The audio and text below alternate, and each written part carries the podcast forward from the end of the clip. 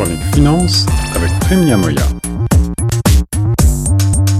Vous êtes à l'écoute de Choc FM 105.1, la radio francophone de Toronto. Je suis Guillaume Laurin en présence de notre chroniqueur finance, économiste de formation. Il s'agit de Prime Niamoya pour parler aujourd'hui de la disparition de Paul Walker, un des pères de la Fed et euh, l'un des plus grands économistes de ces dernières années. Bonjour Prime.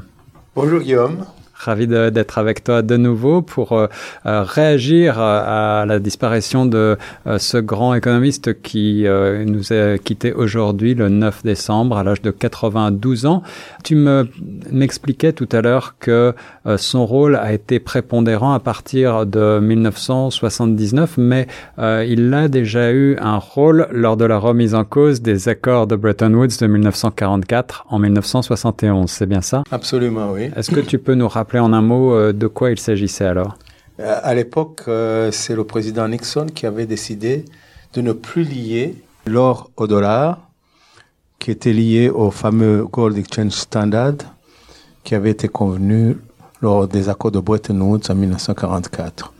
Grâce à ces accords, il s'agissait de lier le, le, cours du dollar à l'or. C'est bien ça. Au prix de 35 dollars l'once. Et par la suite, il s'en est suivi une crise avec une première euh, dévaluation du dollar américain. Euh, en 1979, Paul Walker est nommé, c'est le président américain euh, Carter qui à l'époque le nomme, à la tête de la Fed. Est-ce que tu peux nous rappeler également le rôle qu'il a eu dans ce cadre-là? Absolument. Pour ce des générations, de, ma génération, qui se rappellent que ce fut une période de forte inflation aux États-Unis, une inflation qui n'avait jamais été pu être observée sur le continent. On a on fait appel à Paul Volcker pour juguler. Et, au niveau mondial aussi, je crois qu'il y avait une inflation dans de nombreux pays. Absolument. Donc, euh, il fallait que ce soit les États-Unis qui donnent l'exemple aussi. C'est ça. Et donc, euh, ce qui s'est passé, c'est que le président Carter nomme euh, Paul Volcker, d'ailleurs, euh, à son corps défendant, parce qu'il n'était pas tout à fait sûr que le gouverneur qu'il venait de nommer allait lui être fidèle. Et d'ailleurs, il leur dit là plus tard, en disant, voilà, je ne me suis pas trompé, parce que, bon, on attendait de lui, comme on attend toujours des banques, des gouverneurs de la Banque centrale, ouais. qui se, ne s'opposent pas trop à la politique du gouvernement, à la politique fiscale entre autres. Et ça n'a pas tout à fait été le cas de Paul Walker, je crois. Absolument pas, parce que euh, justement Ben Bernanke, le successeur de Paul Walker à la, la Reserve Bank, disait en anglais, he personified the idea of doing something politically unpopular, but economic necessary. Donc il a personnifié l'idée de, de, de, mener une politique euh, qui n'était pas populaire, mais qui était nécessaire économiquement. Absolument. Alors donc il, il reste connu aujourd'hui hein, pour euh, son rôle euh, de, dans la lutte contre l'inflation et, et, pour une réserve fédérale forte. Absolument. Donc il a, il a joué un rôle extrêmement important. D'ailleurs, l'homme est imposant. Il a plus de pratiquement deux mètres. Donc il est imposant sur le plan physique et sur le plan intellectuel. Voilà, un économiste respecté euh, qui, euh, qui mène ensuite une carrière euh, pour euh, survoler un petit peu les années 80 euh, à la bourse également. Je crois qu'il lui-même a travaillé à Wall Street en tant que euh, banquier d'affaires. Euh, et puis un petit peu plus tard, on le retrouve alors euh, à la tête d'une commission. Là, c'est intéressant d'un point de vue historique en matière de d'analyse de ce qu'avaient fait les banques suisses des avoirs de certains de certaines victimes de l'Holocauste. Absolument. Il a été choisi parmi les banquiers comme médiateur. Et il a pu lever, mobiliser un milliard 250 millions pour les victimes du nazisme. En fait, euh, Paul Volcker a été choisi comme médiateur euh, pour euh, essayer de mobiliser un milliard 250 millions aux victimes, aux déposants juifs dans les banques suisses. Et quelles banques suisses étaient plutôt réticentes à rembourser cet argent. Alors, ce qui est intéressant, Prime, euh, c'est que, euh, comme tu le disais, cet homme respecté dans le monde de la finance euh, était travaillait aussi bien pour des démocrates que pour des républicains, et il a été mobilisé après la grande crise financière de 2008 par le gouvernement de Barack Obama.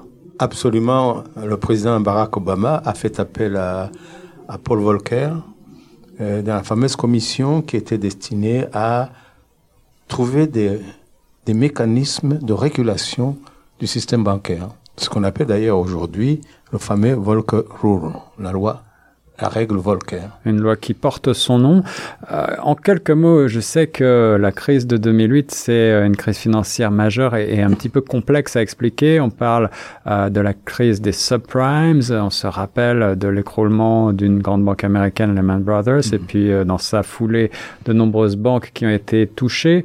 Est-ce que tu peux, en toute simplicité, nous expliquer un petit peu ce qui s'est passé en 2008 En 2008, parce qu'il y a eu effectivement un excès de crédit. Un excès de crédit. À des catégories de population dont le revenu était plutôt faible. Quand tu as eu modification des taux d'intérêt, cette catégorie n'est pas été capable de rembourser. D'où faillite en cascade. D'accord, tout simplement finalement. Tout simplement. Et c'est un mécanisme euh, qui entraîne des crises mondiales comme ça, qu'on a déjà vu par le passé? Euh, oui, mais celle de 2008 a été beaucoup plus, plus forte. Mais je ne dirais pas qu'elle n'a pas été, été, aussi sévère que la Grande Dépression de 1929. Mhm. Mais quand même, elle a touché l'ensemble euh, du monde capitaliste, je dirais. Et beaucoup moins au Canada d'ailleurs, il faut le souligner, parce que les banques canadiennes ont toujours été très très prudentes, grâce à la vigilance de la Banque centrale. Alors ça, c'est également intéressant à souligner. Ce qui nous amène euh, au temps présent, toujours en, rappelant la mémoire de Paul Walker qui nous a quittés aujourd'hui.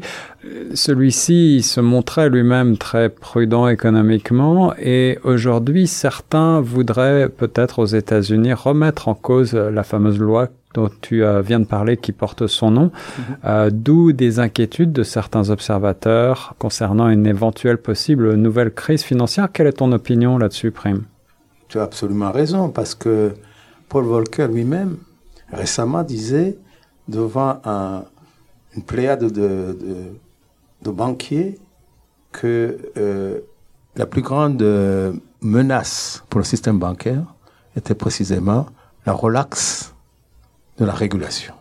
Qu'il faut une régulation forte pour tenir les banques dans le, dans le droit chemin.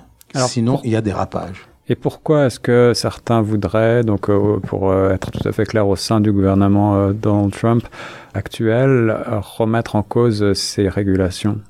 Quel, est, quel, quel serait l'avantage?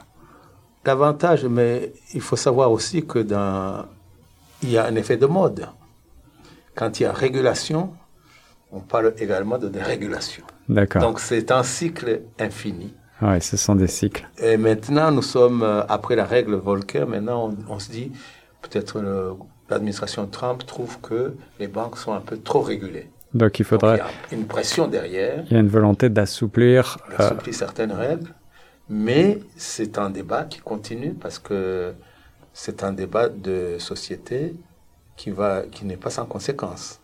Pour terminer euh, sur euh, le local, le Canada, tu disais que euh, en 2008, le Canada avait su faire face de manière assez efficace à cette grande crise financière mondiale parce que justement il y avait peut-être plus de régulation. Est-ce qu'aujourd'hui c'est encore le cas au sein des banques canadiennes? Bon, d'après ce que je sais, ce que je lis dans la presse, notamment dans le Globe and Mail, la Banque centrale canadienne est toujours vigilante pour euh, ce qui concerne la régulation des banques. D'ailleurs, euh, il faut savoir que les banques canadiennes constituent une sorte d'oligopole. Il n'y a pas beaucoup de banques. Il y a oui, quelques-unes. Cinq grandes banques, je crois. Hein. Cinq grandes banques qui sont bien régulées et qui, euh, contrairement à, celle, à ce qui se passe aux États-Unis, il y a une multitude de banques qui se font une concurrence infinie. Alors qu'au Canada, il y a la Banque centrale et les cinq grandes banques commerciales qui régulent plus ou moins le crédit à l'économie. Merci beaucoup, Primo Niamoya, pour Choc FM 105.1 à l'occasion de la disparition de l'économiste Paul Volcker. On se retrouve très bientôt sur nos ondes pour euh, une nouvelle chronique finance. Merci, Guillaume. À bientôt et bonne fête de Noël.